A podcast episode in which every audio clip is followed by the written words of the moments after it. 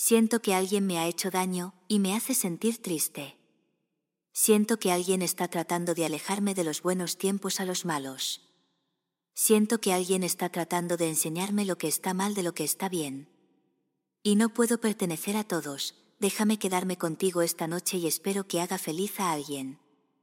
Señor, espero que haga feliz a alguien. Este río es bastante difícil de nadar para mí, pero no hay donde esconderse. No soy nadador, pero no me rendiré hasta llegar al otro lado. Porque todo es para hacer feliz a alguien. Esta semana quiero reivindicar la tristeza, la soledad, la introspección pausada, buscada, sincera y personal de cada uno cuando ese uno o una o une o tú mismo estar detrás del cristal de un café, por ejemplo, huido de la lluvia y de la sociedad caníbal, como en un acuario por donde pasa nadando y buceando y serpenteando la vida y la muerte y los desconocidos. Vamos a ponerle música a todo esto. Venga, adelante, Eric. Nadie como tú para convertir la tristeza en monumento. Roguemos al Señor, te rogamos Slow Hand.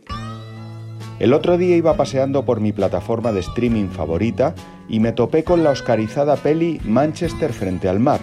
Entonces rebusqué entre las críticas y llegué de casualidad hasta la de mi colega Astrid Meseguer en La Vanguardia. El sufrimiento que acarrea nuestro protagonista no se alivia con nada. No hay perdón ni castigo que logren cambiar ese rictus de desasosiego permanente que pasea a lo largo del filme.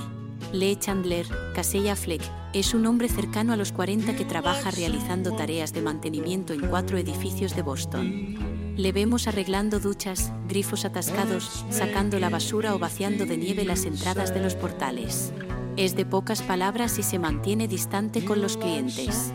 Eso sí, por las noches ahoga sus penas en alcohol en el bar de turno y si alguien le mira mal no duda en propinarle un puñetazo por las buenas. Es un tipo misterioso que sin duda alberga un pasado oscuro. Me pareció genial lo que leí, deprimente, reconfortante en su tristeza y decidí que me encantaba la peli sin verla siquiera. Me fui al dormitorio con mi amor, que estaba dormida y desnuda de preocupaciones. Entonces busqué el ocaso de la lamparita de su mesita de noche y le leí algunos versos tristes y desesperados de Cohen. No podía esperar a que me encontraras muerto en un cuarto alquilado, con mis gafas de sol polvorientas, sobre la mesa de jugar a las cartas. Es por eso por lo que una vez más intenté pegarle fuego a mi garganta. Esta vez en silencio y sin pensar en ti en absoluto. La energía de los esclavos. Me encanta ese libro de poemas de Leonard Cohen. Joder, qué triste, qué bien. No lo he leído.